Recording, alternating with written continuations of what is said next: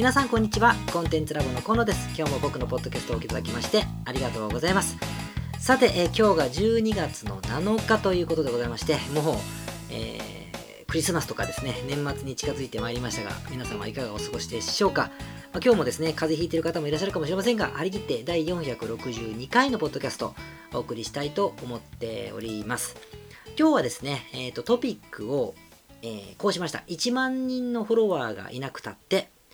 大丈夫。たった一つの方法で10年間食えるようになる方法というふうにしてみました。まあこれはビジネスのトピックですね。で、後半で、あのー、先週ですね、あのシンガポールに渡航してきたんですが、まあその渡航期というかそこであった出来事なんかも少しお話を聞きたいなというふうに思っております。じゃあまあまあ早速始めていきましょう。まず最初のビジネスのトピックなんですが、この話をするに至ったちょっときっかけから先に話したいんですが、実はね、あの、ほっとしたことがあったんです。ほっと肩の力が抜けたというか、ことがありまして、何があったかというと、あの、すごく長いお付き合いをしている、僕のコンサルティングのクライアントさんがお一人いらっしゃるんですが、あの、お父さん、彼はお父さんでしてね、えー、その方のお子様がですね、命に関わるような重大な病気を患われてたんですよ。でその治療に専念していらっしゃいました。これがね、もうかれこれ5年ぐらいになるんですよね。ずっとです。生まれてから本当にずっとって感じなんです。だから、あのー、すごく不謹慎かもしれないけれども、連絡がつかない時とかはですね、何かあったんじゃないかというふうにちょっとね、あの落ち着かないというか、まあそんな風な気分になったのも、あのー、あったんですよね。思い出すんですよね。で、その、あの、まあ、病気はさすがにプライバシーがありますから、病名とかね、そういうことは申し上げられないんですけれども、別々の難病ですよ。だから難病が2回続いて起こった。同じ病気じゃなくてね、別々の難病が、しかも2回も、あの、発症したので、5年以上、まあ、かかったわけ、えー、なんですよね。で、このあっち行ったりこっち行ったり進んだり戻ったりってことがあったんですけどもほぼ回復の見込みが見込みが立ちそうだということをあのミーティングをいつもそこだけはしてるんですがあの聞いてですねこれでちょっとホッとしたということなんですよ。もちろんあの僕も人間なのであのこの話を聞けば自分自身もそうだし家族のね健康に感謝せねばいかんというふうに改めて、えー、思うわけですが今日はその話をしたかったわけじゃないこれしたかったんだけどまあ、とても良かったと思うんですよ。まあ、なんだけど続きがあります。続きありまして、実はこの方ですね、もちろん僕は、あの、ビジネスの、そのクライアントさんとしてお付き合いしているわけですから、ご本人もビジネスをしていますよ。してるんです。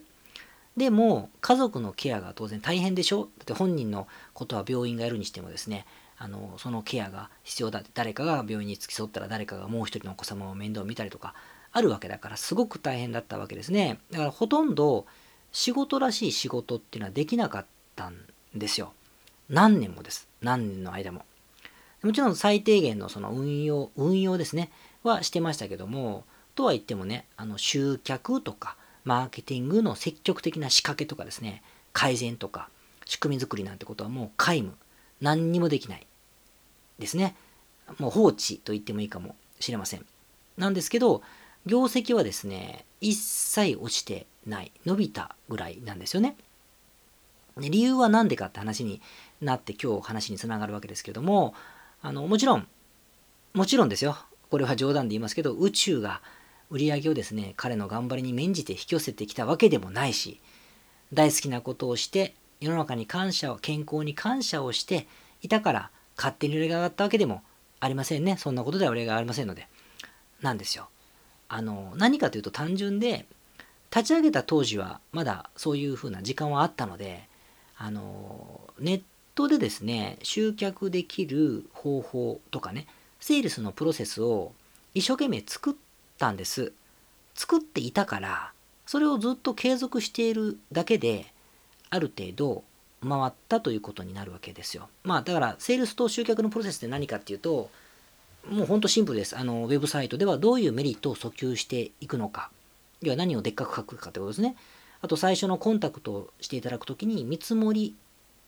見積もりはこちらってするのかあの問い合わせをこちらというふうにするのか無料相談というふうにするのかサンプル請求にするのかっていう話ですねあと広告のキーワードはどういう言葉だと反応率がいいのかあとリピートをしてくれているような方で LTV って言って1人の障害顧客顧客の障害価値1人のお客様がいっぱいあの最後までにお金をいくら払うかっていう話だけどこれが一番お支払いされてる重要なお客様はどこかってことも確認をしてあとその重要なお客様にはどういうようなコンタクトを取っていくと頻度が上がるのかあと問い合わせにはどんな文面でどういうタイミングで返信すれば新規客が取りやすくなるかっていう、まあ、当たり前にみんながやるこのパラメーターを試したわけですよ試して何が一番反応がいいのかってことを編み出すというか見つける作業は結構一生懸命やったんですよね。でうまくいくものが見つかるところまでは行ったのでそれを繰り返し実行して早5年以上ということになります。さすがに完全にほったらかしってことはないけれども、まあ、数字のチェックぐらいですよね。その下振れがあれば、あの、この限りじゃなかったかもしれないけれども、あの、非常に、やることは少ないという感じでした。もちろん重要顧客っていうのは年年によって変わりますからね、あの、ちょっとあの差が出るんだけども、でもやっぱり、あの、ほとんど何もしなくていい感じですよ。だからソーシャルメディアもやったことなんかないし、アカウントも作ったこともないです。ブログも書いてません。書いてないし、定期的なメルマガも送ってないですね。ま、だって時間ないからそんな時間。全くない、気が気じゃないですよね。自分のその家族のことで。で、いう感じです。だからこの話をじゃあ僕が、だからすごいでしょと。だからネットってすごいんだよって話をしたいわけでは全然なくて、今日のテーマは、結局ビジネスを成長させたりとか、収益を拡大していくための方法というか手順っていうのは、まあ、パターンかな。パターンって実はせいぜい1個か2個なんですよって話がしたいんですよ、今日のテーマは。で、僕自身もあのこの10年間ビジネスをやり続けています、いますけれども、新規のお客様を獲得するプロセスっていうのはずっと1個だけでした。1個だけ。1個だけ。まあ、キラーパターンと自分で呼んでましたけど、1個だけでしたね。今はちょっと事業規模も変わったので、やり方は変えましたけども、それでも、それでも今も1個だけです。その変わった後の1個だけであることには変わりないんですよね。変わりない。これはまあ、あの、どういう方法を取ってるか、グレンさんはまあ知ってますけども、あの、1個だけなんですよ。だから、これがじゃあ、いや、それは規模がちっちゃいからじゃないの？と言うかもしれないけど、そうでもなくて、昔僕立ち上げの時期から上場するまで在籍していたベンチャー企業があるんですがそこもね150億円ぐらいの売り上げがありましたけど150億の売り上げのうちの8割はたった1社でしたたった1社ホールセール事業だったのであの、まあ、法人客が多かったんだけどたった1社から8割売り上げてましたしねそのまんま上場しましたからね。そういうような感じなんです。でこの話をちょっと理屈っぽく説明するときに便利なものがあってそれがパレートの法則と言います。パレートの法則。パレートの分析パレート分析っていうんですけどねパレートの法則を用いた分析方法パレート分析っていうんですけど、まあ、パレートの法則と覚えてもいいと思うんですが知ってます？あの2割8割の法則っていうとピンときますかね？例えばここまこれまでの、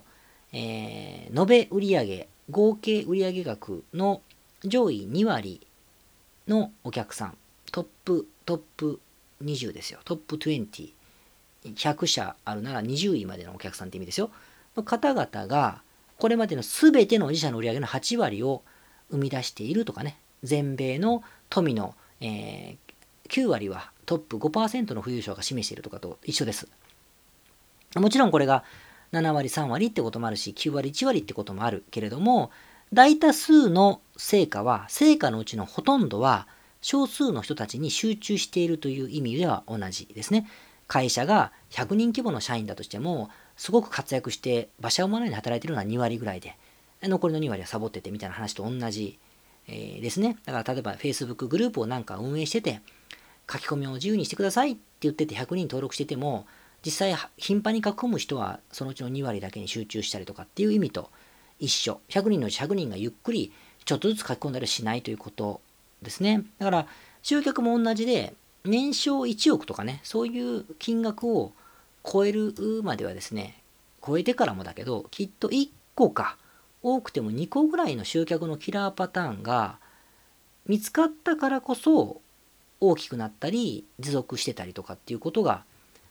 多いんですよね。ていうか多分そうなんですよ。なんで、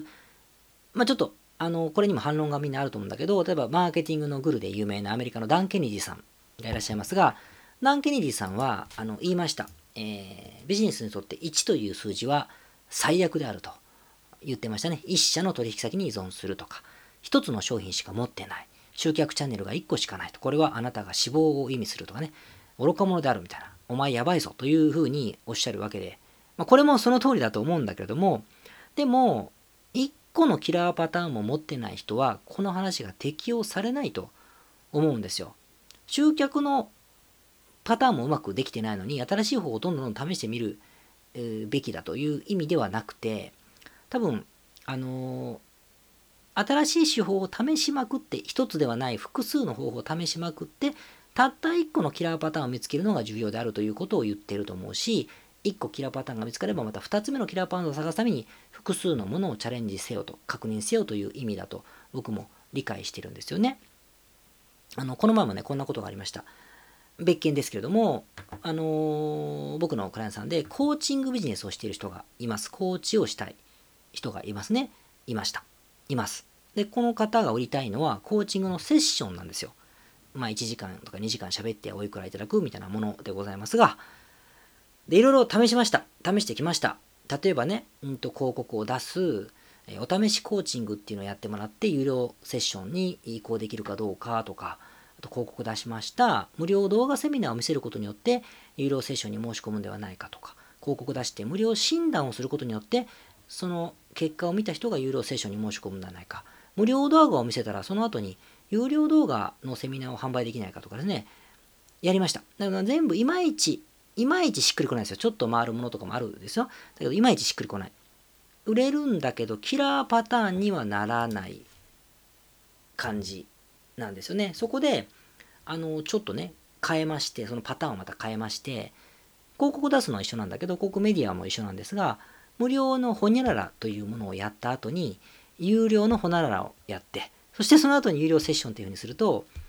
ビンゴだったんですよ。ホニャララってちょっと今やってるから、あの公開できないんですが、なんですよ。で、これはキラーパターンが見つかったことになる。つまりは、このパターンで回すと、お金が残ることが分かったって意味ですよ。どんどんどんどん残ることが分かったという意味です。なので、えー、こういう時はですね、僕はもう、歌ってしまいそうになるぐらい嬉しい。踊っちゃおうかなぐらい嬉しいんですよ。えー、なぜかというと、その人にとって10年間食える一つのことが見つかったって気がするからなんです。ただ密かに僕はめっちゃ興奮していて、本人はそうかなと思ってると思うんですよね。まだ大きくもなってないから。で僕はすごい興奮するんです、こういう瞬間って。こういうことですよね。だから、語学とか受験勉強とかでもよく言われるみたいですけども、努力を続けていてもね、停滞期がやっぱりあって、で、ある瞬間にクインって伸びる時があるということですね。サーフィンでもスノボでも、なんかわかんないけど、ゴルフでも、三味線でもギターでも僕はそうだと思うんです。だ飛行機の離陸の例に例えられていて飛行機って最初滑走路に入ってからワーンって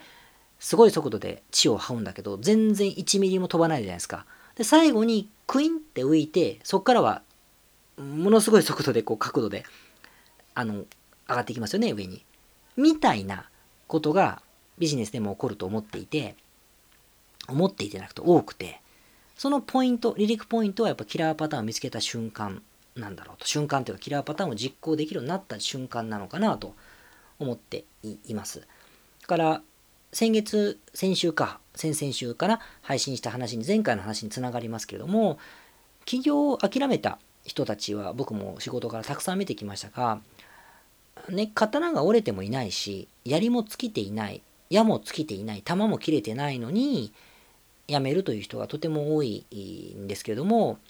これは大体このたった1個のプロセスを見つける前に自分で降りている場合が多い。だとこの停滞期に耐えられないですよ。耐えられないということになると。これは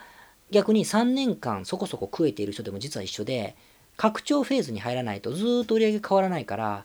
なんだろうなと思うことがあると思うんです。その商売辞めちゃったりすることもあるんだけど、でもこれはやっぱりまだたった1個のそのキラーパターンが見つかってない場合があるんですよね。で、また話変えますけど、あのこの話につながる面白い例があって、あの僕の友人がですね、デイトレーダーをやってます。もう全然僕とやってることは違いますが、ビジネスの一つなんだと思いますけどね、あのデイトレードですよ。毎日毎日、あの分刻みとかね、あの時間刻みで売ったり買ったりというね、あの何をまで言いますよね、株とかね、為替とかでやるわけですが、その彼が面白い本を教えてくれて、あの名前はね、名前の通り、えー、デイトレーダーという本なんです。で、デイトレード業界では、名著中の名著と呼ばれているものらしいですね。だから、なんだろう、J. A. エイブラハムの日本名がハイパーマーケティングだったり、えー、ね、えっ、ー、と、なんだろう、まあ、昔で言う神田正則さんのピンク本だったりとかいう感じ名著中の名著と、なんだろう、ネクダドラッカーのマネジメントとかね、ネクストソサエティみたいなあものでしょうね。アイディアの作り方とかあるじゃないですか、名著って。道道は開けるとか、人を動かすとかね。みたいな感じの扱いらしく、まあ、それを読んだんです。まあ、だから昔のグレアムさんの賢明なる投資家とか、ああいうほど古くないんですが、デイトレードに特化した本でしてね、そこに出てくる一節が僕もちろん勧められたんで読んだんですけど、面白い一節があるから紹介します。えー、ね、最高のトレーダーはミニマリストである。彼らは安定的に機能する2つか3つの手法に気づき、そしてそれを繰り返し使用するのである。反復には価値がある。というふうなフレーズが出てきます。もう一回言いますよ。最高のトレーダーはミニマリストである。彼らは安定的に機能する2つか3つの手法に気づき、そしてそれを繰り返し使用するのである。反復には価値がある。というのがあって、なるほどと。まあ、トレードってね、やってる人にみんな聞くと、特にやっぱり、あのー、方法が難しいんじゃないと。それを精神的に強く持って、えー、平常心を持って運用することが難しいのであるとみんな口を揃えて言うんです。ちゃんとやってる人は。ラッキーで1000万儲かってるからなんて人は多分まだ地獄を見てないんだろうとは思うんですが、みたいなこと言っててね、それと同じことに通じるんですが、やっぱり理屈は同じだなというふうに思いましたね。ミニマリストって言い方は、あの、あ、こういう世界でも使えるから面白いなと思ったんだけど、安定的に使える1個か2個の方法に気づいて、それを繰り返し使うというのがもう非常に刺さるというか、なるほど、全部一緒じゃんみたいな話じゃないですか。だから、ね、100人のお客様が来るたった1個の方法を探し回るのではなくて、1人のお客様が来るかもしれない100通りの方法を試すと、100人のお客さんが来る1個の方法が結果的に見つかるというのは僕の好きな言い回しなんですが、ってことだろうなという話でして、まあ、そういうことがあの何度かこの1週間に続いたのでですね、今日はこの話をしてみました。なのでみんなもですね、みんなもじゃないや、皆さんもですね、あのもし、えー、うまくいってらっしゃる方々は、あの素晴らしいと思うんですが、ちょっとなぁと思っている人たち、停滞期だったり、もしくはまだ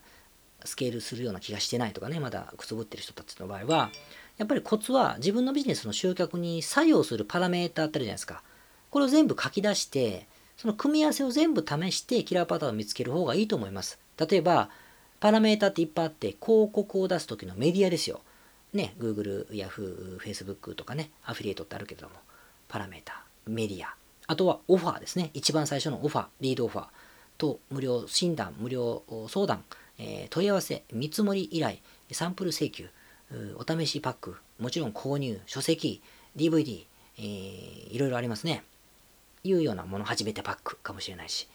ですね。どういうものをオファーするのか。さらにその後に、どういうレスポンス、どういう同梱物を入れると、どういうふうに規制約率が変わるのかとかですね。その後に何を売るのかとかっていうふうに書き出していくと、多分 2×3×4×5 とかってなって、えー、多分ね、50通りとかね、多い人になるんですよ。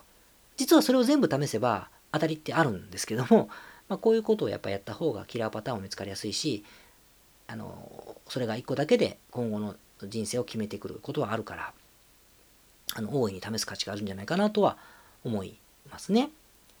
はい。ということで、これが今日のネタで、えー、ございました。で実際僕10年間付き合ってていなくなってしまった人つまりはあの働きに出たりとかねあの事業から撤退した店畳んだ人もいっぱいいますけれどもこういう人はこれが見つかってないというのがやっぱ多いなと思うし見つけようとしなかったかもしれないけどと思いますはいじゃあ、えっと、後半は僕のですね後半というか最後はあのトピ個人的な話でございますがシンガポールに行ってきた話をあのしますまあ5日間の工程だったんでちょっと何があったかをざーっとおさらいしてシェアしたいと思いますが、まあ参考になれば、というか面白がってもらえばいいと思うんですけど、まずね、1日目、あの夜中の便で行きました。あの夜中の便でね、爆睡していこうと思ってビールとか飲んじゃってね、えー、行きましたけれども、僕ね、夜中の便ってあんまり、乗らないんで知らなかったんですが、夜中の便って、あの晩飯出ないんですね。だから、朝出るんですよ。なので、着いてから飲み物配られてから、ご飯待ってたんですよね、寝ずに。飯食ってワイン飲んで寝るぞと思ったんだけど、いつまでたっても来なくて、ピッて暗くなっちゃって、うわ、なるほど、後だったんだと思ってですね、だから寝不足で行きましたよ。まあ、いいんですけど。で、シンガポールに着いたんですけど、シンガポールの空港ってチャンギ空港って言うんですが、行ったことある人だと分かると思うんですけど、僕ね、シンガポールに初めて6年前に行った時に、現地の方にあの言われたことがあって、えー、河野さん、シンガポールにいらっしゃるなら、多分河野さんが面白がってもらうと思うんで言いますけど、あの飛行機のシートベルト、着陸してシートベルトがプーンって外れてから、荷物を取って、バゲッジを取って、あの出口を出るまで、イミグレも全部越えて出口を出るまで、何分かかるかかかってくださいと。15分以内で行けると思いますよって言われたんですよ。まさかと。あります？そんな早い空港。な北京なんて2時間ぐらいありますからね。あの、なるほどと思ってですね、やったらね、めっちゃ早くて、やっぱり15分以内で出れるんですよ。うわ、すげえ、さすがだと、シンガポールやべえと思ってたのを思い出すんですけど、今回も測ってみたら、自動化がもっと進んでて、もっと早かったです。6時半、朝の6時半に着いたんですけど、あのー、その便でね、僕7時前にはラウンジにいましたからね、外の。だから、うわ、すごいなと思いました。だから興味ある人はそういうの測っても面白いんじゃないかなと。徹底してますね。で、次にラウンジに行ったんですが、あの空港でね、ちょっと合流する友達がいて、彼はあのベトナムからの便で来る予定だったので、午後に着くと。正午ぐらいに着くってことは、7時間、5時間あるじゃないですか。5時間もあるから仕事をやるけと思ってですね、あのラウンジに行ってシャワー浴びて、あの、すっきりして、ちょっと仮眠して、で、仕事を3時間ぐらいやればいいかなと思ってたんですよ。で、プライオリティパスを僕は持ってて、こういう時のために持ってるんです。なんだけど、まさかの有効期限切れで、受付でこれ通りませんとか言われて、うわーと思ったけど、まあ、しょうがなく、あの、まあ、更新忘れだったんですが、実費で使いました。でもね、意外と5000円もしなかったシンガポールドルで50 45ドルとかだから、4000円ぐらいですよ。だからね、それでシャワーもできて、仮眠室に行って、食事もできて、ね、あと全部ついてるからお得かなと思って、ちょっと過ごしてましたけどね。で、まあ、こう、まあ、合流して、で、だからアジアの中でもこういうのはいいですね。で、まあ、で、ビンタン島に行ってきました。インドネシアのビンタン島っていう島がありましてね、これがあのシンガポールからフェリーで1時間ぐらいで着くんですよ。だから結構気軽なリゾートってことであの行く人も多いらしいんだけど、行ってみたかったんで行ってみたんですよね。で、サーフィンもできる時期もあるみたいだから、興味があって行ったんですが、あのー、僕ね、昔20代の頃、サーフィンをするためだけにね、バリ島に毎年通ってる時期があったんですけど、6年ぐらい連続で行ったかな、当時は。それ以来のインドネシアだったんでね、すごい懐かしかったですね。なんですが、まあ、ヒンズー教でもないし、バリ島とは雰囲気は全く違いましたが、あの、フェリーで国境を越えて、っていうのも初めてだったし、あの、楽しかったですよ。でも、イミグレが超適当で笑っちゃいましたけどね。あの、まあいいんですけど。でもね、そこそこ寂れていて、シーズンオフだったのだろうとは思いますけども、日本人ももちろんいないし、旅行者ももう中国人がちらほらいるぐらいで、なんだろう、寂れた温泉街みたいな感じでした。だからショッピングモールがあるよって言われてわざわざ行ったんだけど、俺らしかいないとかですね。飯もまあ、まずくもうまくもないみたいな 感じですね。だからなんか、何も考えずに過ごすならちょうどいいのかなっていうふうに思いました。ね、シンガポールの喧騒から離れて一日ちょっと漫画でも読むかとか、がっつり書籍でも読むかとかね、ゆっくりするぞとかいうのはいいのかなというふうにえ、思いましたね。だから僕もちょっと波もなかったんでね、サーフィンする場所まで往復2時間ぐらいかかるし、まあそれだと東京と一緒だなと思って控えましてですね。誰もいないプールサイドで仕事したりとか自分の部屋でねあの撮影したりとかして過ごしてましただから本当に漫画持ってきゃよかったぐらいの感じでしたけどねでそこからあのまた移動して1泊2泊したのかな？2泊して移動して今度はあのシンガポール戻ってから恒例のというかこれが目的だったんだけど飲み会です。飲み会。だからその一晩飲むためだけに僕はもともと行ってるのでそれに行ってきました。昼からねあのシンガポールで有名なバクテリアさんだというのを連れてってもらいました僕バクテイそのものを初めて食べたんですがあお恥ずかしながらあのソソンファンバクテイという店ですよ。シンガポールの方だと知ってるんですかね。天体フォンの2階が天体フォンの店の1階にありましたけども昼間は長蛇の列になるそうでございましてあのうまかったですねうまかったですもともと朝食で食べるようにできてるらしいんだけど味がむっちゃ濃いので僕はランチとかあと飲んだ後とかがちょうどいいなと思ってね、食べてましたけど、めちゃくちゃうまかったです。で、そこからはもう夕方から飯食ってすぐ昼だね。だから、あの、屋台をはしごしましてですね、あの、現地で僕らが尊敬を込めて兄貴と呼んでいるですね、起業家の方と、あと、近隣国で商売している30代、40代のね、全部男ですけどね、方々と定期的に集まってるんで、それを年に1回2回やるからそれの今回はシンガポールバージョンだったんですけどあのずっと飲んでました。で、まあ、僕は酒が弱いのであのコーラとかね炭酸水とか混ぜながらですけどもまあ真面目な仕事の話をしたりとかあと腹を抱えてね笑えるようなものすごいしょうもないアホな話とかもねもういっぱいしましたでだから話した内容は一切話せないんですけど 話せる内容がないぐらい、えー、まあ機密性がある話だったんですが、あの、まあ、